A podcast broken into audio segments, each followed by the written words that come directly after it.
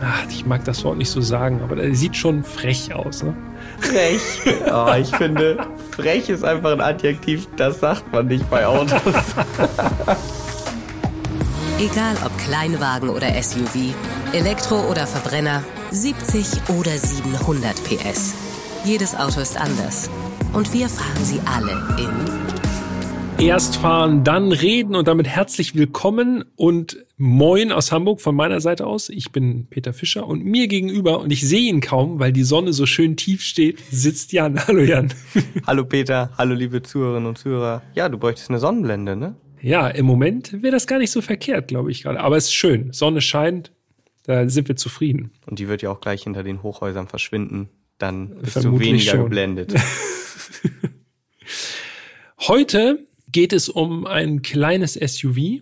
mhm. Elektrisch ist es auch noch und es kommt auch noch aus Deutschland. Ja, Korrekt. Ja, also es hat, äh, ist von einem deutschen Hersteller. Bevor wir verraten, was es ist, weil es haben uns Zuschriften erreicht, dass tatsächlich Leute das abdecken. Stimmt, ja, genau. Uns wurde geschrieben, dass Leute mit geschlossenen Augen drauf tippen und dann wirklich warten, wie der Sound ist, um dann mitzuraten. Ja, also äh, schöne Grüße an dieser Stelle. Wer immer das auch so machen mag, wir finden es gut, ne? Absolut, mega. Deshalb kommt hier der Sound des heutigen Autos. der Sound.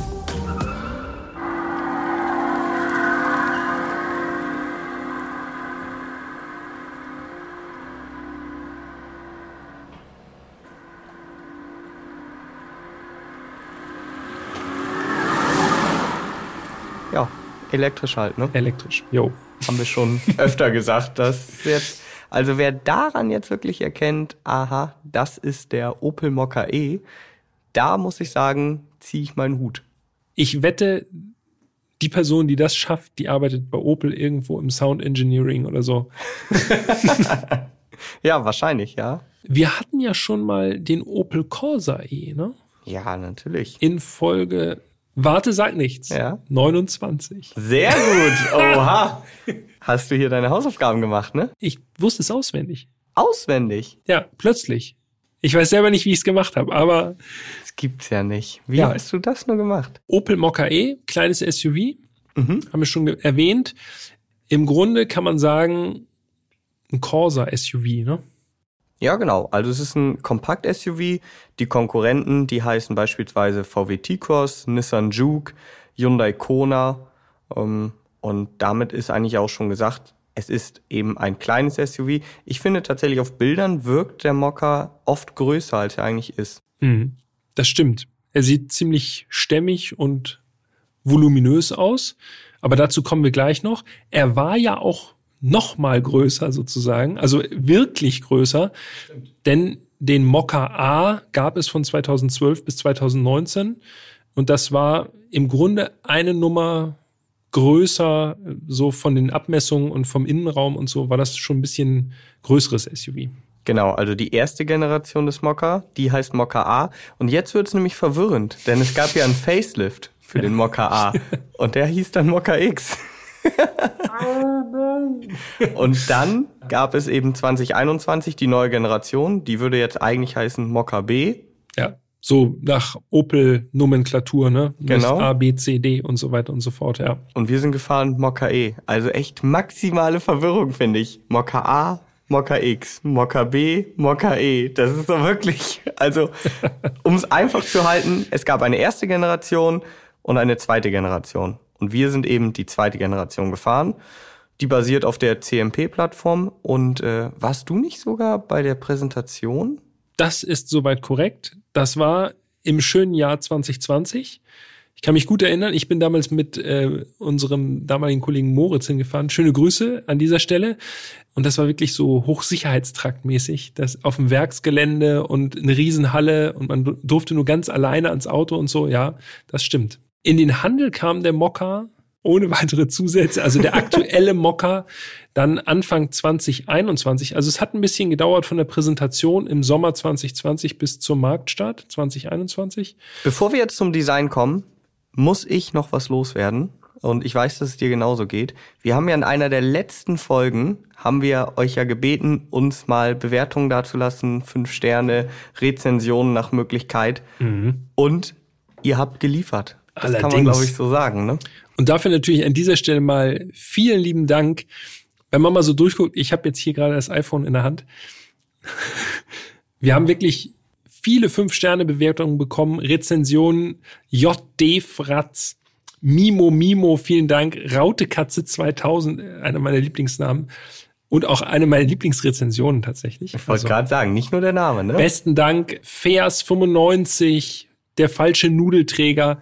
Danke. Ja, vielen Dank und vor allen Dingen auch vielen Dank, äh, dass ihr euch so viel Mühe gegeben habt mit diesen Rezensionen. Also ja. fünf Sterne, das wäre schon super, aber dass ihr euch tatsächlich auch noch so intensiv dann da die Mühe gemacht habt, lange Texte zu schreiben. Wir haben uns das alles durchgelesen. Auf Rezension kann man leider nicht antworten. Ansonsten hätten wir da schon eine Antwort dagelassen. Aber damit ihr es wisst, wir haben das gelesen. Wir lesen das alles und wir freuen uns. Es ging runter wie Öl. Danke. Wenn ihr eine Antwort von uns haben wollt, könnt ihr uns natürlich auch weiterhin schreiben an podcast.autobild.de oder ihr schickt uns eine DM auf unserem Instagram-Kanal, erst fahren, dann reden. Da erreicht ihr uns auf jeden Fall. Da kommt ihr auch direkt zu uns durch, quasi. Genau. Und da geben wir uns auch größte Mühe, immer zeitnah zu antworten. Und jetzt geht's weiter mit dem Design. Oh ja. Das Design. Also, du hast es ja schon angekündigt. Im Vergleich zum ersten Mocker ist die zweite Generation ungefähr 12 Zentimeter kürzer. Und wir reden hier über ein Auto, was gerade mal 4,15 Meter lang ist. Also ein SUV wirklich ziemlich klein. Allerdings, und das finde ich bemerkenswert, der Radstand 256, der ist fast identisch zum Vorgänger. Also kürzer, aber gleicher Radstand. Das ist schon mal gut. Macht ja. schon mal für eine stämmige Optik. Kurzer Überhang, vor allem hinten sehr kurzer Überhang vorne und da müssen wir dann sozusagen auch, da kommen wir im Grunde zum Kernstück designtechnisch äh, des Mokka. Denn der Mokka war der erste Opel, der dieses neue Opel-Gesicht trägt mit dem sogenannten Opel Weiser. Also dieser angedeutete breite Kühlergrill, der im Grunde so ein schwarzes Element einfach nur vorne ist. Es sieht so ein bisschen ich finde, es sieht so ein bisschen nach Muzzle Car aus, also so 60er, 70er Jahre. Ein kühler Grill, wo auch die Scheinwerfer integriert sind. Mir gefällt's. Ich find's echt schick, muss ich sagen. Ja, bin ich bei dir. Also ich finde den Mocker auch optisch richtig gelungen. Er fällt tatsächlich auch im Straßenverkehr auf und zumindest hier in Hamburg ist er jetzt keine Seltenheit, also man sieht ihn schon häufig. Ja. Und trotzdem gucke ich immer wieder hin und denke, ja, ist wirklich ein gelungenes Auto. Man kann jetzt auf Wunsch, wenn man möchte, auch eine Zweifarblackierung äh, bestellen, eben mit dunkel abgesetztem Dach. Das hatte unser Auto auch. So ein bisschen an den Opel Adam oder Adam angelehnt. Ja, genau. ne? so ja. von, also grundsätzlich finde ich, der Mokka ist im Grunde so vom Spirit her so ein bisschen der Nachfolger vom Adam. Findest du? Mhm, Finde ich schon. Also was jetzt so Individualisierung, gerade auch diese Zweifarblackierung und so angeht, klar, das ist natürlich eine komplett andere Fahrzeugkategorie. Das mhm. wäre so ein wirklich so ein Kleinstwagen oder ich so ein, sagen, ja, wirklich Kleinstwagen. mehr so zwei plus zwei im Notfall ja. quasi. Also so wie der Fiat 500 ungefähr. Ist auch, glaube ich, die gleiche Plattform gewesen. Ähm, und ich finde, da kommt, dem kommt der Mocker so vom, ich sag mal so vom Style-Bewusstsein her schon relativ nah. Näher als der Corsa beispielsweise, finde ich. Für den es ja aber auch eine Zweifarblackierung gibt. Also du kannst ja auch ein dunkles Dach beispielsweise beim Corsa haben. Ja. Und übrigens, nur der Vollständigkeit halber, es gibt natürlich nicht nur ein schwarzes Dach. Du kannst auch bei einem schwarzen Auto ein rotes Dach haben beim Mocker. Ja. Also, wie gesagt, nur der Vollständigkeit halber.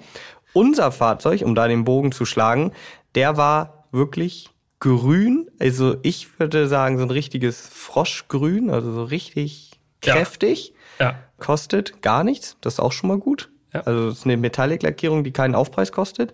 Und die Lackierung heißt Ikone Grün Metallic. Ikone. Ja. Ikone. Ich glaube ja, das kommt daher, weil Opel natürlich immer zeigen will, dieses äh, deutsche Autohersteller, wir sind nach wie vor ein deutscher Autohersteller, auch wenn da jetzt Stellantis, der Stellantis-Konzern im Hintergrund äh, die Fäden zieht sozusagen, aber trotzdem, äh, da, daher kommt das bestimmt. Da, deshalb nicht Icon. ja, das kann durchaus sein, stimmt. Wem jetzt das Grün vielleicht doch ein bisschen zu auffällig ist, das Auto gibt es natürlich auch in gesetzteren Farben, also schwarz, grau, weiß, dunkelblau auch oder noch rot. Ja. Ich finde aber, das Grün steht ihm tatsächlich sehr, sehr gut. Ja. Er sieht schon sieht schon, ach, ich mag das Wort nicht so sagen, aber der sieht schon frech aus, ne? Frech. Oh, ich finde, frech ist einfach ein Adjektiv, das sagt man nicht bei Autos. ja. Ich weiß, deshalb sage ich es ja. Nenn du ihn mal also frech. richtig freches kleines Ja. Kerlchen. Freches kleines Kerlchen, ja. Okay, komm, wir machen weiter. Du hast ja schon erwähnt, Radstand relativ lang, 2,56 Meter für so ein kompaktes Fahrzeug. Sieht man vor allem im Profil, also in der Seitenansicht. Schaut auch gerne mal auf Erstfahren dann reden, äh, den Instagram-Kanal von uns rein. Da sind natürlich die Bilder jetzt zu finden. Was auffällt, ist diese, naja, diese markierte Fensterlinie zum Dach hin. Da ist nämlich so ein, ja, so ein Chromband, das sich im Grunde von der Motorhaube über die A-Säule unterm Dach bis eigentlich bis zur Heckklappe wirklich zieht und das so richtig, also das ist wirklich so, als hätte da jemand so diese Skyline quasi vom Mocker einmal so mit Chrom markiert. Sieht ganz schick aus, finde ich. Ist ein äh, gelungenes Detail, so designtechnisch. Ja, gibt dem Mocker auf jeden Fall nochmal so ein bisschen mehr Kontur. Aber auch hier, du weißt ja, ich will immer auch die maximale, äh, ich will die maximale Spanne aufzeigen. Wem Ja. das nicht gefällt, man kann den Corsa, äh, den Corsa, den Mocker auch mit schwarzer Linie bestellen, als Ja. GS dann. Ich sage dazu Shadowline, ne? aber das Ja, ist natürlich Shadowline. Bei einem anderen Ja, Hersteller genau. sagst du dazu Shadowline oder Night-Paket. Genau, Night ja. Ja, gibt es aber auch. Also man hat wirklich, und da sind wir dann wieder bei dem, was du anfänglich gesagt hast, man kann das Auto wirklich schon ziemlich weit individualisieren. Aha, so wie den Adam damals. Der ist, der ist auch frech, ne? Es ist super frech. Ja, ja, ja, klar. Oh je, da habe ich ja was gesagt. Seitenlinie, ja, sieht im Grunde aus wie ein kleines SUV, ne? Also, äh, ja, ansonsten relativ unauffällig, finde ich. Ja, das stimmt. Wenn wir weitergehen ans Heck, da haben wir ziemlich schmale Leuchten zweigeteilt, also die gehen in die Heckklappe über. Einen sehr prägnanten Mokka-Schriftzug, ausgeschrieben unterhalb des Opel-Logos. Und ansonsten eigentlich auch wenig Füllefanz am Heck, ne? ich finde, dass der Mokka echt wirklich gut aussieht. Also ich, ich finde keinen Teil, wo ich jetzt sage, uh, das stört mich oder so. Ich finde, der ist gefällig, aber positiv gefällig. Ne? Also nicht unauffällig. Gerade so die Radläufe sind so ein bisschen ausgestellt. Ich muss sagen, mir gefällt der immer noch echt gut. Auch jetzt, auch jetzt zwei Jahre nach Präsentation noch. Ja, also ich bin, gelungen. ich bin komplett bei dir. Also ich sehe das ganz genauso. Auch mir gefällt der Mocker, deshalb sagte ich ja auch, er fällt tatsächlich auch auf und er wirkt für so ein kleines Auto ähm, auch richtig bullig, muss man sagen. Ja. Also klingt ein bisschen komisch, wenn man jetzt sagt, so ein Kompakt-SUV wirkt bullig, aber stell mal einen T-Cross daneben.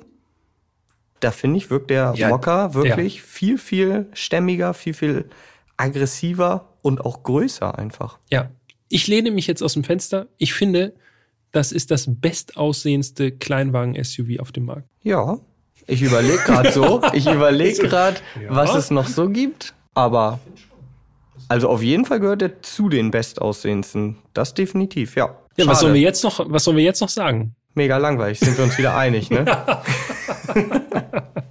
Wenn ihr das anders seht, schreibt uns gerne podcast.autobild.de. Wenn ihr jetzt sagt, der T-Cross ist auf jeden Fall um Längen besser designt, bitte. Wir Ja. sind gespannt auf eure Meinung. Absolut. Der Innenraum. Und wenn man jetzt also auf den äh, Mocker zugeht und das Auto aufschließt, ist dir das aufgefallen, der macht so ein Lichtspiel, ne? Mit den Scheinwerfern so.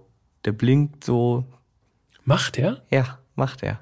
Oh, das ist mir tatsächlich nicht aufgefallen. Ja, kannst du mal Bei sehen. den Scheinwerfern ist mir nur was anderes aufgefallen, aber dazu kommen wir später noch. Ja, aber der macht tatsächlich so ein Lichtspiel beim Aufschließen. Sag so. bloß wieder ID4, so ein bisschen. Ja, nicht ganz so extrem. Nee, aber okay. er blinkt dann halt so ein, zwei Mal auf und dann noch so kurz so. Okay, alles klar. Ja, Ja. nee, ist mir tatsächlich, ich bin scheinbar, offenbar bin ich nur tagsüber eingestiegen und habe das nicht so wahrgenommen. Ist immer Okay. nur von hinten an das Auto ran. Ja, Das ge- könnte auch kann sein, auch ne? sein, ja. Okay, also das beiseite. Ich muss sagen, und das ist mir tatsächlich mehrfach passiert, ich habe ernsthaft an mir gezweifelt.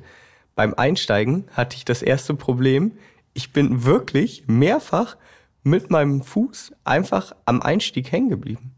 Also das würde ich den Fuß nicht hoch, also immer. Echt? Ja, ist mir mehrfach passiert. Also es zeigt, okay, das Auto hat tatsächlich einen Also höheren Schweller. Einstieg. Ja, genau. Es hat einen höheren Einstieg als, sagen wir jetzt mal, einfach der Corsa.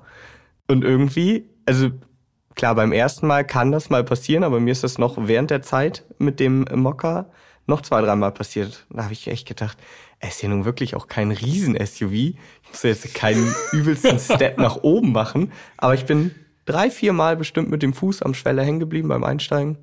Oh, Ja, krass. vielleicht werde ich auch einfach alt. Ich Ja, also das Bein nicht mehr so bisschen hoch. schwach, beim Ein- Schwäche beim Einsteigen. Lustig. Mir ist beim, mir ist beim Mocker tatsächlich was anderes aufgefallen, was auch sehr eigenartig ist, muss ich sagen.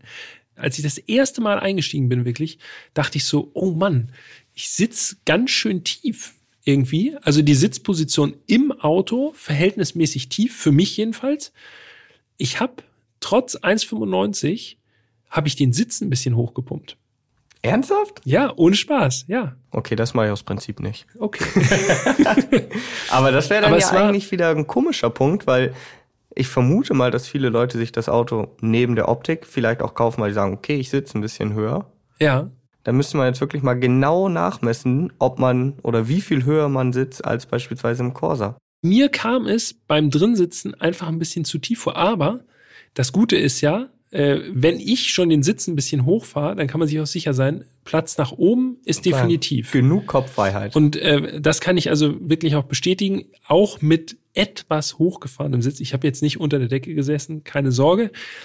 Aber immer noch ausreichend Luft überm Kopf, gute Platzverhältnisse, wie ich finde. Von daher, da war überhaupt nichts zu meckern. Ich hätte ja gedacht, es ist der gleiche Innenraum wie beim Corsa. Du Mhm. hattest natürlich jetzt schon Vorwissen. Ja. Ähm, aber es ist ja nicht der gleiche Innenraum. Nee, genau. Im Grunde ist der Mokka-Innenraum, ich würde mal sagen, so die nächste Modernitätsstufe, sozusagen, wenn man das mit dem Corsa vergleicht. Bezieht sich allerdings jetzt eher so auf die Architektur. Ne? Also Genau. wir haben Ja. äh, digitale Instrumente, die eins zu eins sind wie im Corsa auch. Genau, beim Corsa ist halt das Infotainment-Display, also das mittige Display, einfach tiefer positioniert und bei dem Mokka wirkt es so, als wäre das eben eine Einheit. Klar, die ist nochmal unterteilt, aber eben wie eine Einheit. Ähm, die digitalen Instrumente, die sind 12 Zoll groß und das Infotainment-Display, das ist in der Serie 7 Zoll und bei der größten Version dann 10 Zoll. Wir hatten auch die größte Version. Zu den digitalen Instrumenten muss ich sagen, ich glaube, das haben wir beim Corsa damals auch gesagt. Ich finde es wirklich super. Das hat oder die haben eine sehr einfache und übersichtliche Darstellung. Ja. Also gerade so digitale Instrumente, ähm, da habe ich oft das Gefühl, dass die Designer manchmal denken, okay, die sind digital, ey, da müssen wir richtig was Ja, da machen. kommt einfach alles mit rein. Genau, da müssen wir richtig zeigen, was geht. Ja, das mag vielleicht stimmt. im ersten Moment cool sein, aber wenn man fährt, ist es manchmal auch einfach ein bisschen überladen. Ja. Und das Problem gibt's beim Mocker überhaupt nicht. Also man hat alles im Blick, alles Wichtige, es fehlt nichts, also mir fehlt es an nichts, Nee. aber es ist trotzdem einfach und man guckt dahin und sieht einfach alles, was man braucht. Punkt. Ja. Gehe ich mit. Also äh, so einfach und gut kann es sein, muss man sagen. Genau, also ja. ich brauche keinen animierten Tacho oder so. Mir reicht das, wenn da eine Zahl steht. Genau, Also- richtig. Infotainment-technisch ist das auch alles wie beim Corsa aus Folge 29. Ja, sehr Ich fühle mich wie Herr Götze gerade. Eigenartig. Im Grunde keine Fragen. Ne? Also es ist, äh, es bedient sich alles leicht und gut. Man findet sich in den Menüs zurecht. Ich habe mich jedenfalls nirgendwo verfranst und das will schon was heißen, wenn ich da irgendwie zurechtgekommen bin. Und was natürlich sehr, sehr schön ist, also vielen Dank an Opel. Es gibt auch noch Tasten und auch die Lautstärkeregelung. Das ist noch ein Drehregler, ähm, so dass man im Zweifelsfall immer einfach auf NAV drückt, auf die NAV-Taste und dann direkt im Navigationsbereich ist oder man dreht ein bisschen lauter oder man drückt auf Aus, einfach nur auf den Knopf im Lautstärkeregler. Es ist wirklich von der Bedienung so simpel, wie es nur geht, obwohl es modern ist. Grundsätzlich gebe ich dir da komplett recht. Aber Mit einer Ausnahme. genau, ich hatte Aha. tatsächlich, also ich zeig's auch gerne bei Insta, lade ich's auch nochmal hoch. Ich hatte tatsächlich einmal einen Totalausfall von dem System. Wirklich? Wirklich. Also. CarPlay war an, mit Kabel verbunden. Ich habe einfach gerne das Kabel dran, weil sonst zieht das oft auch schnell den Akku leer. Also CarPlay lief, alles war in Ordnung. Plötzlich wollte ich was umstellen, ging nicht mehr. Musik lief weiter und ich habe alle Knöpfe, die du ja gerade angesprochen hast, alle gedrückt, nichts mehr passiert. Also es war wirklich so ein klassischer Fall von Auto an aus, auf zuschließen, kurz warten, dann geht wieder alles. Okay. Hatte ich nur einmal, aber ist natürlich nicht so schön. Deshalb kleine Einschränkung. Ansonsten hat mir das Infotainment auch gut gefallen. Passiert den Besten, muss man sagen. Ne? Also ja, das ist, jetzt auch äh, nicht das erste Auto, wo das passiert ist, aber ist natürlich trotzdem eine Erwähnung wert. Ähm, ist einfach nicht so schön, wenn man das jetzt halt mitten während der Fahrt hat. Positiv hingegen ist zum Beispiel die Klimabedienung, denn auch die hat noch echte Knöpfe, Drehregler, einfach zu bedienen, selbst während der Fahrt, man muss nicht hingucken.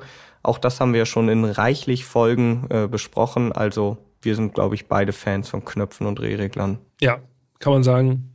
Einfach während der Fahrt gut zu bedienen, wenn man weiß, wo der Drehregler sitzt, dann muss man nicht mal hingucken, sondern greift einfach nur runter. Es optimal dient der Verkehrssicherheit auf jeden Fall mehr als jede Touchleiste oder jeder äh, Touchknopf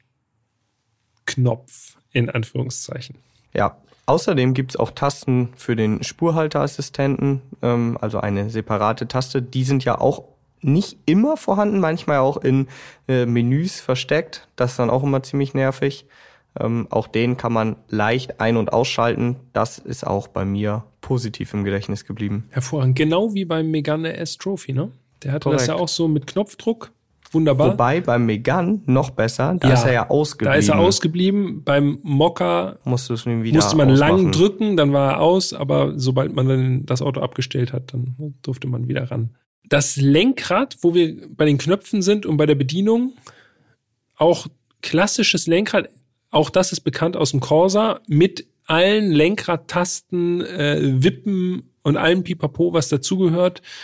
Wer einmal im modernen Opel gesessen hat und sich da zurechtgefunden hat, dem sei gesagt, im Mokka ist es auch so. Das ist einfach von der Bedienung einfach ohne, ohne, ohne jede Erwähnung sozusagen, äh, weil einfach gut.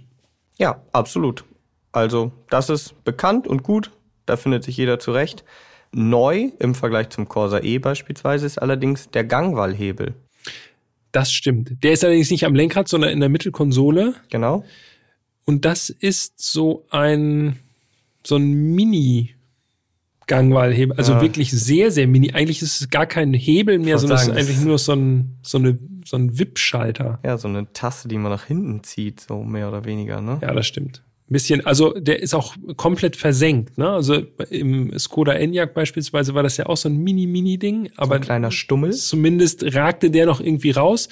Jetzt greift man wirklich in so ein Loch rein und äh, hat diesen, äh, ja, diesen Regler sozusagen in diesem, äh, in diesem versenkten viereckigen Loch. Das ist, funktioniert, ne? Genau, Das das, ist halt eigentlich nur das. ungewohnt im es ersten funktioniert, Moment. Aber wenn ich es mir ausruhen könnte, da finde ich tatsächlich den echten Hebel im Corsa irgendwie ein bisschen angenehmer von der Haptik her.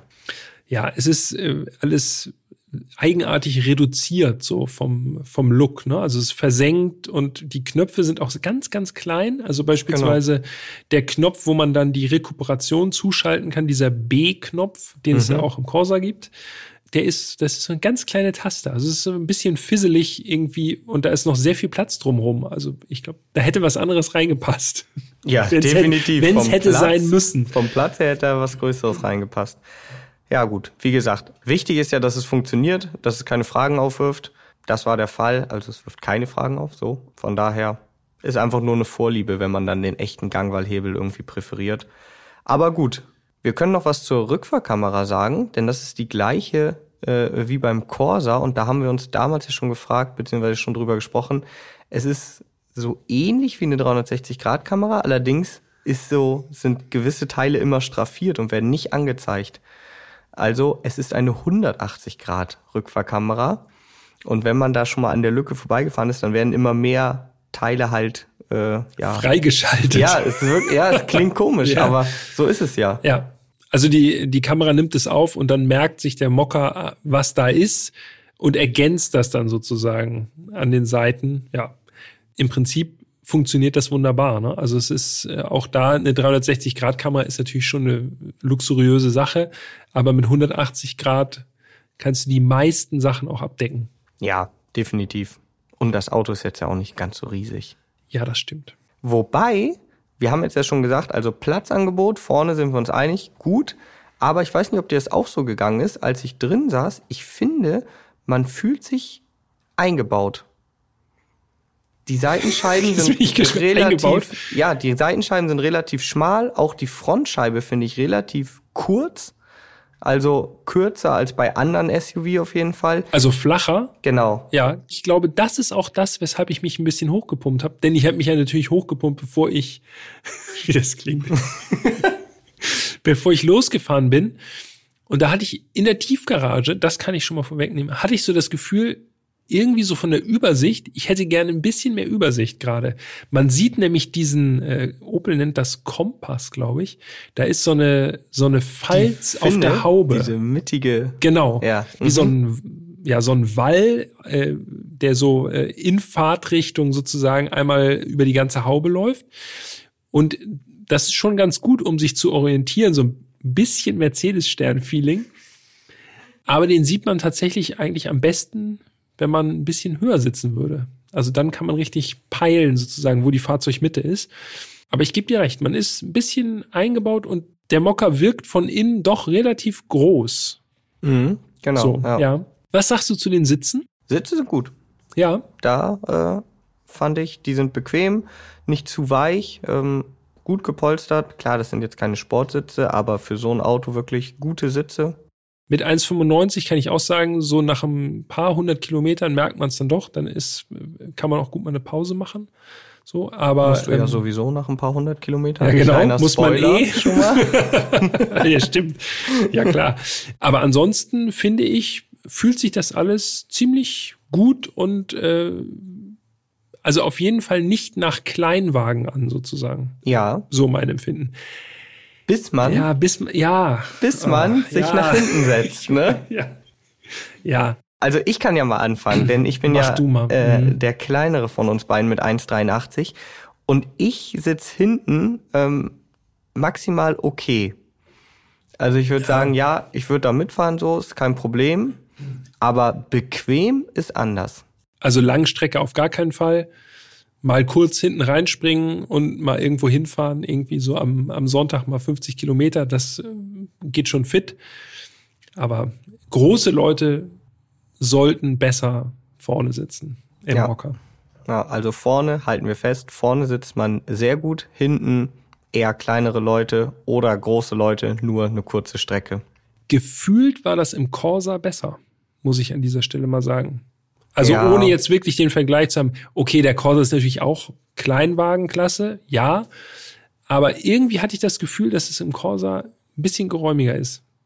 Kann aber auch erinnerungstechnisch natürlich, das ist ein bisschen her.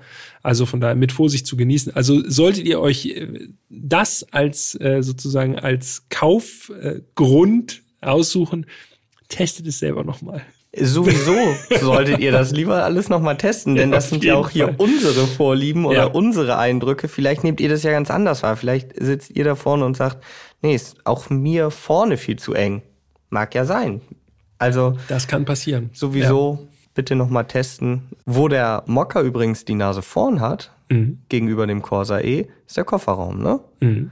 310 Liter im Mocker E und im Corsa E 267. Und auch gar nicht so einfach zu öffnen, der Kofferraum, ne? Nee, stimmt, ja. der hat nämlich so eine Griffmulde hinten an der Klappe. Und wenn man da reinfasst, dann merkt man, hä, wie soll ich hier aufmachen? Und dann fängt das Gesuche an, wenn man zum ersten Mal äh, mit dem Mocker konfrontiert wird, bis man merkt, über dem Kennzeichen. Genau. Da ist der Knopf für den Kofferraum, also dass der nicht in dieser Griffmulde ist, dieser Knopf, bisschen tricky. Ich weiß nicht warum, aber es ist auf jeden Fall äh, ungewöhnlich. Also der Knopf sitzt zwischen der Kennzeichenbeleuchtung. Also das Kennzeichen hat zwei Beleuchtungen und genau dazwischen sitzt der Knopf. Ist wirklich ein bisschen. Da kommt man nicht sofort drauf. Also es ist nicht ganz äh, intuitiv, so die Kofferraumklappe zu öffnen. Ja, das stimmt. Also ich finde, im gesamten Innenraum wirkt alles wirklich solide, also alles wird fest, fast, fast, fast sich richtig. Ach so. gut an. Ähm, Ja. Und wirkt aber jetzt nicht überstylt, mit einer Ausnahme. Zierleisten in dieser Carbon-Optik, Ah. das ist absolut nicht meins. Das Also, passt auch nicht zum Mocker, ganz ehrlich. Nee. Das ist kein sportliches Auto. Man merkt das auch, wenn man drin sitzt.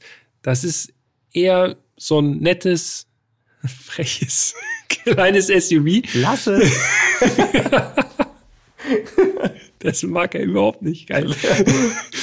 ähm, also dieses Carbon oder dieses Pseudocarbon bisschen deplatziert. Was aber ganz cool war, dieses Alcantara-artige, ne? Da ist Mhm. äh, so Stoffverkleidung in so einem Alcantara-artigen Stoff, also so, ja, so Mikrofaser, so Flausch. Das fand ich dagegen ziemlich cool, muss ich sagen. Ja, stimmt. Und ist dir das Easter Egg aufgefallen? In der Ablageschale? Nee. Nee? Nee. Was da war, war das? so ein kleiner Hai abgebildet. Ein Haifisch, Ein Haifisch. was natürlich komisch ist, ne? Muss man Allerdings, sagen. ja. eigentlich assoziiert man Opel ja mit anderen Fischen, zum Beispiel Manta. Aber okay. Und Haifisch. zum Namen passt es jetzt auch nicht, ne? Nee, Mokka. Naja, Kaffeetasse. Kaffee, das wäre witzig. Das wäre gut gewesen. Das wär Eine schöne witzig. Mokka-Tasse. Das Datenblatt.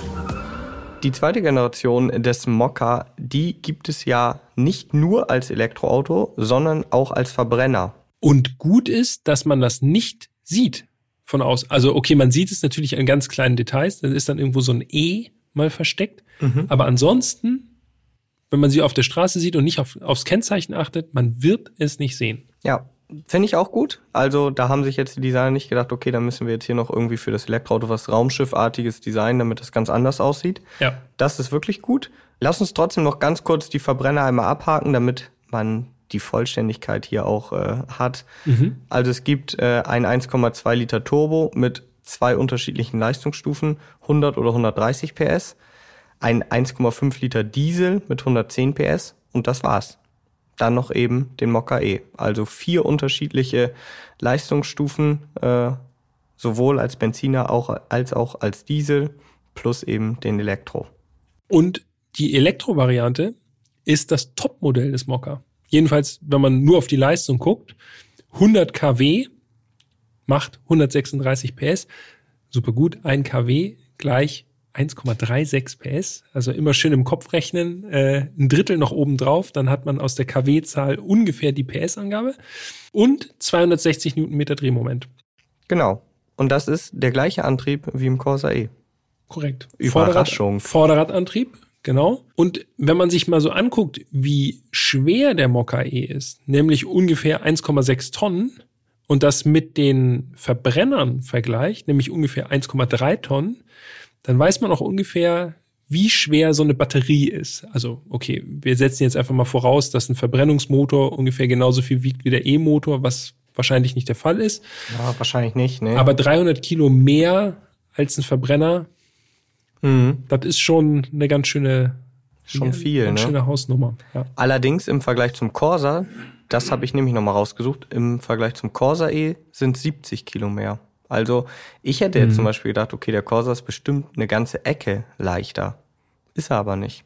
Du meinst, der Corsa wiegt 70 Kilo weniger als der Mokka? Mhm. Also, als E, Elektro, genau. Corsa E jeweils. 70 Kilo weniger als Mokka Mhm. E. Okay. Wir müssen noch was zur Batterie sagen. 50 Kilowattstunden Batterie, angegebene Reichweite seitens Opel 335 Kilometer.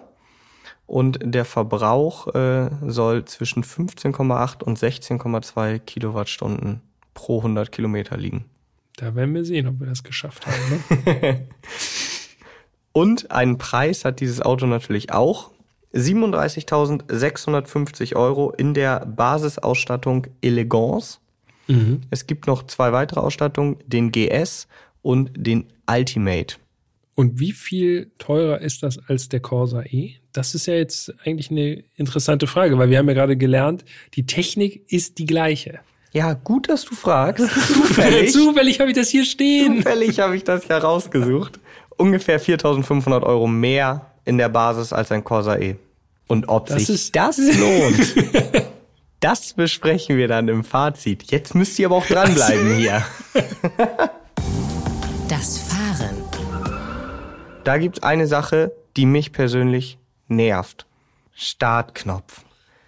Diesen Startknopf muss man immer Ja, zwei stimmt. Sekunden drücken. Warum?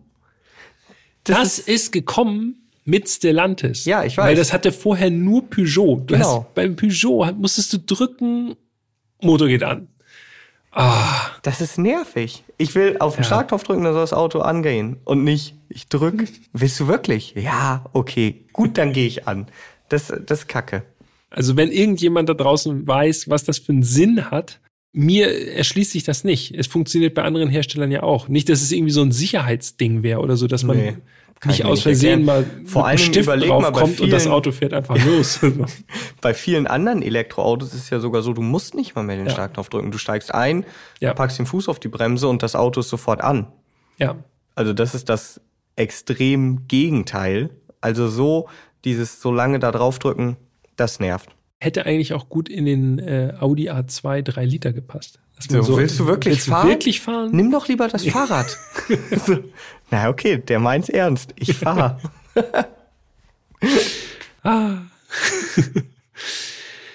Und dann, wenn man losfährt und äh, den Sitz zum Beispiel, wie ich jedenfalls, ein bisschen höher gepumpt hat, dann ist mir als aller, allererstes aufgefallen, Jetzt bin ich gespannt. Wir gucken uns hier an. sehr komfortabel, Ja. Nah dran an der Belanglosigkeit. So auf den ersten Metern auf jeden Fall. Also es ist wirklich Elektroautofahren pur, sehr entkoppelt. Ja. Also ich habe tatsächlich, also das ist so ein typisches Auto, du steigst ein, fährst los und dir fällt relativ wenig auf. Ja. Das kann gut sein, weil dir fällt eben auch nichts Negatives auf. Aber wenn du jetzt ein Auto-Enthusiast bist oder so und das halt auch irgendwie mit ja, Emotionen und sowas verbindest, ja, dann fällt dir auch dahingehend einfach nichts auf. So. Ja, also emotional ist das, ist der Mokka eh nicht. Das können wir, glaube ich, jetzt schon mal äh, vorwegnehmen, so, ne? Hätte mich jetzt auch überrascht. ist, ja, mich auch, ehrlich gesagt. Dann müssen ja auch fair bleiben. Aber was mir tatsächlich aufgefallen ist, weil wir haben ja, glücklicherweise können wir immer diesen Corsa-Vergleich ziehen, weil den sind wir ja schon gefahren. Und da habe ich gerade eben noch mal in meine Notizen von damals geguckt und da stand drin Lenkung straff, hohe Rückstellkräfte. Äh, Und wer äh, hören möchte, äh, was wir damals genau gesagt haben, der kann gerne noch mal dann in die Folge 29 springen. Das war beim Mokka E überhaupt nicht so. Ich fand, alles war sehr leichtgängig, sehr, ja, einfach irgendwie vom Charakter ganz anders als der Corsa plötzlich. Ja, das stimmt. Also, was mir tatsächlich aufgefallen ist, das Fahrzeug hat drei Fahrmodi, also drei unterschiedliche Fahrmodi, Eco, Normal und Sport. Wenn man jetzt normal einsteigt, äh, ist das Auto im Normalmodus. Und ich habe dann relativ zügig mal alle Modi durchgeschaltet. Und oft ist es bei mir so, ähm, dass ich denke, okay, die Modi unterscheiden sich wirklich fast gar nicht. Also ob ich jetzt irgendwie in dem Modus fahre oder in dem, boah, ey, da musst du schon echt sagen, ich gucke jetzt ganz genau hin oder spüre irgendwas. Aber eigentlich hat man oftmals das Gefühl, die Fahrmodi sind einfach sehr, sehr ähnlich. Und das hatte ich beim Mokka überhaupt nicht. In den Eco-Modus geschaltet, dann kommt auch so ein kleiner Hinweis im Display. Da steht dann Leistung und Wärmekomfort eingeschränkt. Ja. Dafür gewinnt man dann ein paar Kilometer Reichweite dazu. Mm, Und wenn man dann wirklich sich mal die Mühe macht, aus dem Eco-Modus über den Normal in den Sportmodus zu schalten, dann merkst du auf einmal, okay, das Auto fährt sich jetzt wirklich komplett anders. Im Sportmodus hast du dann volle Leistung. ja. Nur dann 136 PS auch, ne? Genau. Und dann fühlt sich das Auto tatsächlich im Vergleich zum Eco-Modus auf einmal wirklich spritzig an. Ja. Lustigerweise das Ganze ohne große Show, ne? Äh, wenn da andere Hersteller irgendwie, ich denke so an Hyundai oder so, wenn man da Ja. in den Sportmodus schaltet, dann geht, wird alles rot, Flammen schießen durchs Cockpit. Also nicht ganz, aber. aber doch, beim i30N ist das, glaube ich, da ist irgendwie so eine komische Animation, dass man echt denkt, wow, was geht denn jetzt ab? Okay. Oder bilde ich mir das ein? Ich meine, das ist irgendwie so. Da kommt irgendwie, da wechselt irgendwie alles auf Rot und es ist wirklich Achtung, Gefahr. Also den i30M bin ich nicht gefahren, aber ich kann mich an den Sorrento erinnern aus Folge 47 ja. und da war auf jeden Fall alles rot und ich meine auch die Ziffernblätter wurden so mit so einem Fake Carbon oder so einer Rennflaggenoptik oder so hinterlegt. Ja, genau, und so wie das im Rennsport ist. Und da denkst du ja auch, okay, aber ich fahre ja immer noch irgendwie so ein dickes Diesel-SUV. äh, das brauche ich ja jetzt irgendwie nicht.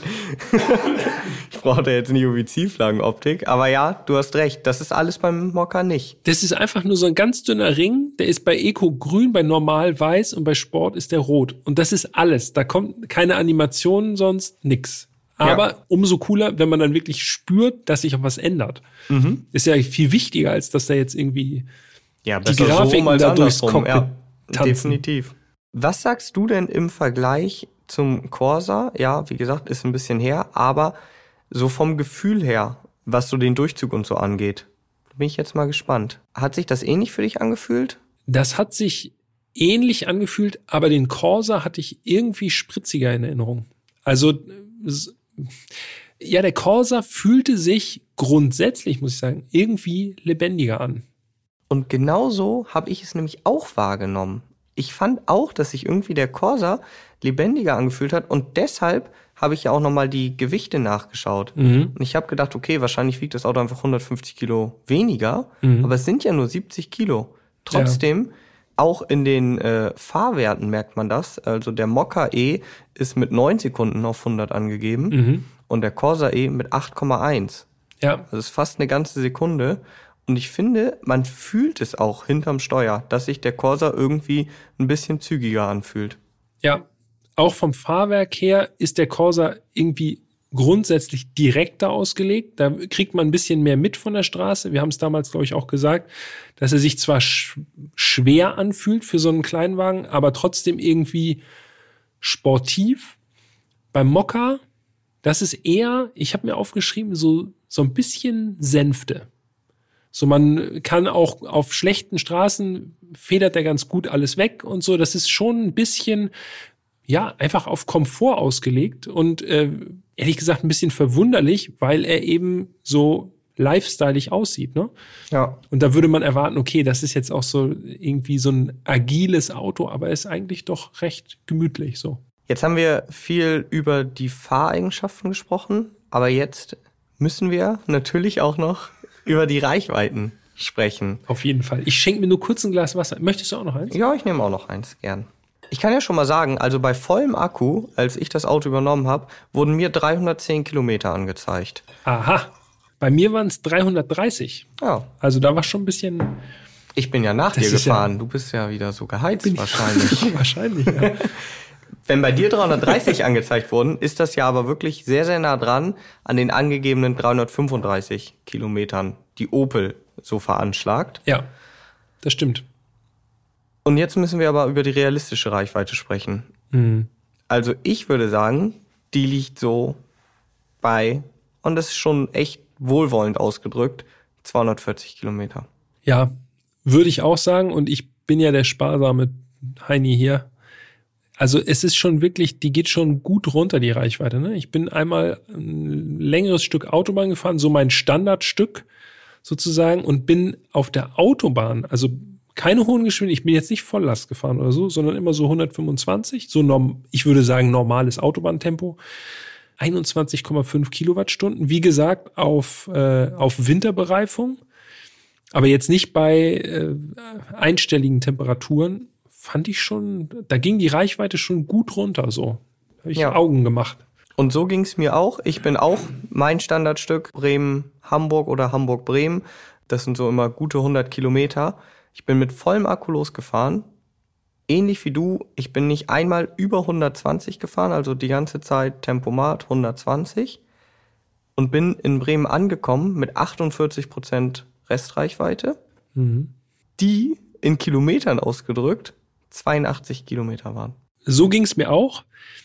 Allerdings muss man dazu sagen, war diese Kilometerangabe dann bei einer Autobahnfahrt wirklich realistisch. Ne? Also es mhm. war nicht so, dass dann irgendwie, ich kann mich nämlich auch erinnern, ich war irgendwo so bei 90 Kilometer oder so und habe auch schon gedacht, boah, das geht gut runter. Ich weiß gar nicht, ob ich das hier überhaupt noch zurückschaffe, was ich eigentlich fast schon voraussetze bei einem E-Auto, dass ich meine 100 110, 120 Kilometer hin und zurück In schaffe. beide Richtungen, ja. Das hätte nicht geklappt, aber das war eine realistische Einschätzung. Also ich hatte sogar, ich habe extra mal drauf geachtet und äh, das auch ein bisschen ausgereizt, so mit Navi abgeglichen, wie weit es noch ist zur Zieladresse und so. Der Mocker hat sozusagen sogar noch ein bisschen Reserve gelassen in der in der äh, Angabe, aber grundsätzlich stimmte das schon, was natürlich jetzt auch nur ein milder Trost ist, weil grad sagen, äh, ich hätte halt lieber mehr Reichweite einfach gehabt. Ist schön, dass es dann wenigstens sehr akkurat ist, aber wenn du halt trotzdem dann effektiv irgendwie nur 170 Kilometer plötzlich hast. Ja. Und wie gesagt, wir sind, also ich für meinen Teil und du hast es ja auch gerade gesagt, wir sind damit jetzt nicht die ganze Zeit, also 153 laut Tacho schafft der Wagen. Also ich bin 100 zwar wirklich stur 120 Tempomat gefahren. Und ich muss ja, das hatte ich schon mal gesagt, äh, mich stresst das ja unnormal, ne? Also ich finde dieses Tempomatfahren mit 120 viel stressiger als schneller fahren. Ja, aber das liegt einfach am Tempomat. Nee, nicht am, nee, also ich mach dann halt nur den Tempomaten an, wenn halt wirklich auch der Verkehr das zulässt. Dieses ständige Abbremsen und so, das nervt mich auch. Aber ich fahre dann 120 und dann laufe ich auf ein langsameres Auto und einen LKW auf. Dann denke ich so, okay, jetzt fahre ich rüber, aber ich will auch wirklich bloß keinen ausbremsen hier mit meinen 120. Wenn, jetzt, wenn ich dann schon nur am Horizont hinten jemanden kommen sehe, denke ich, ah nee, den lasse ich noch eben vorbei. Und dann fährst du an denen vorbei mit 120, die fahren 110.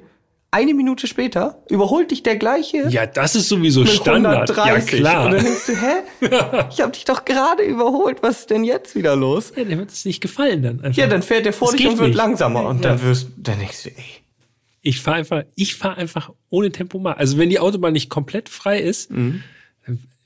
mag ich, ich mag Tempomat nicht, ich mag Spurhalteassistenten, ich mag das alles nicht. Ja, wie gesagt, ich mag das auch nicht, aber es ist halt, wenn du eh langsam fährst, ist ja, Ja. manchmal ganz hilfreich. Nur Ja. dir fällt halt viel mehr auf, wie unbeständig die anderen Leute fahren. Das stimmt, ja. Dann lieber mit, also dann fahre ich, in dem Fall fahre ich lieber mit Limit, dass Mhm. ich 125 einstelle und dann kann ich wenigstens selber noch einiger, habe ich noch ein bisschen Spielraum. Okay, wir Also- verzetteln uns. Also auf jeden Fall reichweitentechnisch und auch verbrauchstechnisch dadurch dann quasi äh, schwer an die Werksangabe zu kommen, würde ich sagen. Ja, sehr schwer. Ähm, also ich hatte auf äh, 500 Kilometer äh, einen Durchschnittsverbrauch von 19,8 Kilowattstunden. Fand ich schon eigentlich ganz gut so. Also unter 20 Kilowattstunden mit Autobahn und Stadtverkehr ähm, auf Winterreifen finde ich schon eigentlich ganz okay. Ja.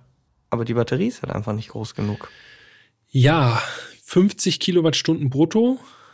Äh, da geht dann also noch ein bisschen was ab, quasi. Und äh, wenn man sich mal, ich habe mir mal den Langzeitspeicher angeguckt auf 1314 gefahrenen Mokka E-Kilometern insgesamt, also jetzt nicht nur von uns, sondern auch äh, von der Anlieferung beispielsweise. Da war der Durchschnittsverbrauch dann ein bisschen besser, 17,6 Kilowattstunden. Aber gibt auch eine realistische Einschätzung. Ne? Da wird sehr viel Autobahn dabei sein, logischerweise, wenn das Auto von äh, Wiesbaden oder wo die sitzen äh, immer bewegt wird oder jedenfalls in der Region. Ähm, ja, 18 Kilowattstunden finde ich schon ganz in Ordnung, so als realistischen Verbrauch. Aber natürlich auf der Autobahn sackt das Ganze erheblich ein dann. Übrigens ist dir aufgefallen, er hatte am Armaturenbrett so einen kleinen Aufkleber für die Winterreifen. Ja. Ne? Steht drauf, nicht mehr als 200, also max 240 kmh. Habe ich gar nicht erreicht. Man Komisch. könnte jetzt ja sagen, das ist ja fast schon eine Pro Provokation, ne? Das Auto nur 150 fährt. So, also, das ist schon so, fahr nicht schneller als 240. Ach, geht ja eh nicht. Du kannst ja sowieso nur 150. Habe ich aber auch gedacht. Das Ja. ist der Aufkleber, ja. Danke für den Hinweis. Werden wir uns auf jeden Fall dran halten, könnt ihr euch sicher sein. Hast du geladen, schnell geladen? Ja, habe ich. Wo wir schon die kleine Batterie erwähnt haben, ist dann ja natürlich im Grunde der Pluspunkt an der kleinen Batterie, dass man zumindest dann Schnellladen hat und ich glaube bis zu 100 kW Ja. laden kann. Hat das geklappt bei dir? Ich habe es nämlich nicht. Also ich habe schnell geladen. Normalsäule. Dazu auch noch eine witzige Anekdote. Äh, ich bin dann eben von Hamburg nach Bremen gefahren, da an den Schnelllader, relativ nah an der Autobahn. Es war ein Freitagabend und da ist zufälligerweise auf dieser Tankstelle immer freitagsabend so ein Tuning-Treffen. Also da äh, lagen so einige Autos rum, so mit Luftfahrwerk und so. Und da wird man natürlich schon komisch angeschaut, wenn man da mit einem Elektroauto so durch die Tuning-Crew fährt. Dann an die, an die Ladesäule, Schnelllader, hat auf jeden Fall sofort funktioniert. Das Gute war ja jetzt, ähm, mit 48 Prozent bin ich angekommen, also auch in einem guten Ladefenster. Das Ja. Auto war meines Wissens nach dann auch gut vorkonditioniert, also nicht kalt oder so. Ähm, 75 kW war das Maximum, was da reinging. Ist okay. 75 kW Ladeleistung. Aber wenn natürlich 100 drin sein könnten, also 25 kW, das ist schon der halbe Akku in der Stunde, ne?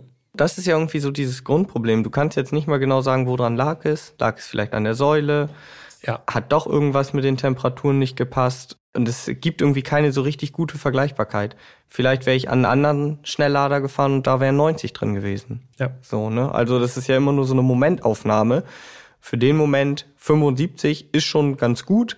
Ähm, wir haben da halt irgendwie 20 Minuten oder so gestanden. Dann war das Ding irgendwie wieder bei 90 Prozent, glaube ich, ungefähr. Das war schon okay. Also man kommt dann schon relativ fix da wieder weg. Das Problem ist halt, das war wie gesagt jetzt ein Freitagabend und äh, außer dieser Tankstelle ist da halt nichts so. Ne? Also haben wir uns, äh, haben wir uns Ja, da das Tuning-Treffen ja, ist genau, haben wir uns die Autos angeguckt. Doch super. Ja, ja also, das hat meine Frau riesig gefreut. Das dachte ich mir fast. Und du bist im Auto sitzen geblieben, klar. Ja, guck du mal, ich bleib hier sitzen. Mich interessiert das alles gar nicht. Eine Sache noch, die mir richtig, richtig gut gefallen hat Oh, ich habe auch noch eine. beim Mokka E. Vielleicht ist es das Gleiche. Ich dräng mich einfach rein Ja, ja, jetzt. hau ich raus. bremse jetzt hier, ich bremse mich vorbei. Die Scheinwerfer. Sehr gut. Habe ich auch. Licht. Das Licht super gut. Also wirklich um Längen besser, als man das in der Fahrzeugklasse erwarten würde. Äh, mit Fernlichtautomatik und weil es so ein Matrix-LED oder wie sich das nennt, der Gegenverkehr wird sozusagen ausgespart aus dem Lichtkegel und das funktioniert wirklich gut. Ich habe, glaube ich, auf, ich würde schätzen, 50 Kilometer äh, in der Nacht Bundesstraße fahren, habe ich nur einmal eine Lichthupe kassiert. Und man kann richtig sehen, wie so sozusagen so, so ein schwarzer Fleck um den Gegenverkehr entsteht. Und da drumrum ist es wunderbar hell. Und es ist wirklich auffallend gut ausgeleuchtet, das Sichtfeld. Ja, ihr könnt mich ja jetzt hier nicht sehen, aber ich habe fleißig genickt bei Ja, allem, ja, was ja, Peter gerade gesagt hat. Kann ich alles genauso unterzeichnen. Ich finde das sowieso, also Audi hat ja auch immer sehr gute Scheinwerfer und ich guck immer gerne zu in, im Dunkeln, wie dann diese ganzen Lichtkegel ausgeblendet werden. Ja. eingeble- Ich finde das faszinierend. Ja, Also- es tut sich die ganze Zeit was. Ne? ja, das ist nicht nur so an, aus oder so, es ist wirklich so, du merkst, du siehst richtig, okay, jetzt dieser Bereich, ah, jetzt wieder dazu. Mega. Es tastet richtig so in die Dunkelheit rein und wenn dann irgendwo was auftaucht, irgendwie, dann wird das, nee, da leuchtet Aber so total drumrum, so feinfühlig, ungefähr. nicht so Ja. plump, sondern so Ja. richtig feinfühlig.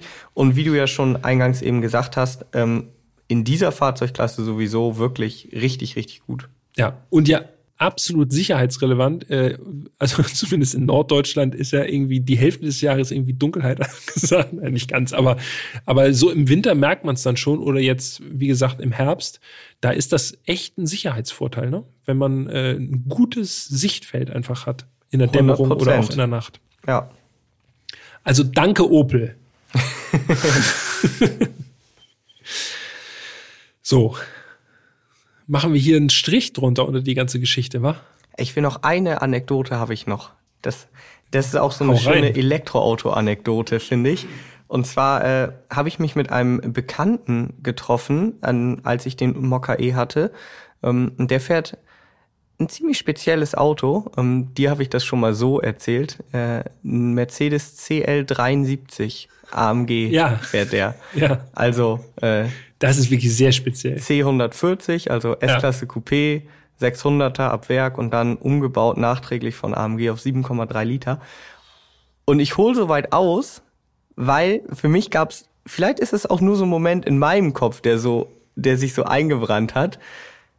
Wir waren Kaffee trinken und sind dann wieder losgefahren und die Autos standen nebeneinander. Und wir sind beide zeitgleich eingestiegen und haben halt die Autos angelassen. Und das war so, also ich drück da zwei Sekunden auf meinen Knopf und das Auto ist an und es passiert einfach nichts. Und neben mir halt dieser CL, ein 7,3 Liter V12, so springt an. Und das war einfach für mich so wie zwei Welten, die in diesem Moment aufeinander getroffen sind. Also auch so äh, von den, alleine von der Erscheinung, ne? Genau. So ein CL ist ja doch schon eher so ein Klotz. Ja, und das war so, also es hat sich bei mir so eingebrannt. Vielleicht sagt ihr jetzt auch, ja, das ist eine Kack-Anekdote, interessiert mich überhaupt nicht. Aber bei mir hat Geschichten aus dem Paulaner wirklich so eingebrannt. Es war irgendwie so, so richtig so, okay, krass, das ist die Vergangenheit. Ja. Und ich sitze in der Zukunft. Ja, und dann bist du losgefahren und er zeitgleich und die Leute haben nur dich gesehen und dachten, was, was ist das für ein Mocker? Genau. Wie klingt denn der Mocker? Ist der kaputt? ja, diese Anekdote wollte ich gerne noch loswerden. Ist Erfolg, danke. Fazit. Jetzt gehen wir hart ins Gericht. Das Fazit. Ja, machen wir. Mit dem Mocker. Machen wir ja eh schon die ganze Zeit. Ja. Wenn auch freundlich. also, ich fange mal mit meinen positiven Punkten an. Bitte. Optik gefällt mir sehr gut. Und ich finde es cool, das hast du schon angesprochen, dass sich die Elektroversion optisch auch nicht vom Verbrenner unterscheidet. Ebenfalls zur Optik gehört für mich auch die Individualisierung. Auch die finde ich cool. Man hat wirklich die Möglichkeit, das Auto so auf seinen Geschmack zuzuschneidern. Gut. Innenraum finde ich auch gut, zumindest was jetzt äh, die Materialauswahl, die Bedienung angeht und auch das Platzangebot vorne. Hinten dann schon weniger. Rein vom Fahren her, für meinen Geschmack, leise, bequem, komfortabel. Reichweite ist mir zu gering, das muss man einfach sagen. Und damit habe ich eigentlich auch schon den größten für mich Negativpunkt angesprochen. Die Reichweite ist mir bei diesem Auto einfach zu gering. Plus, und das ist jetzt natürlich, äh, das hat den Grund, dass wir den Corsa schon gefahren sind. Ich sehe den Vorteil in diesem Fall beim SUV nicht.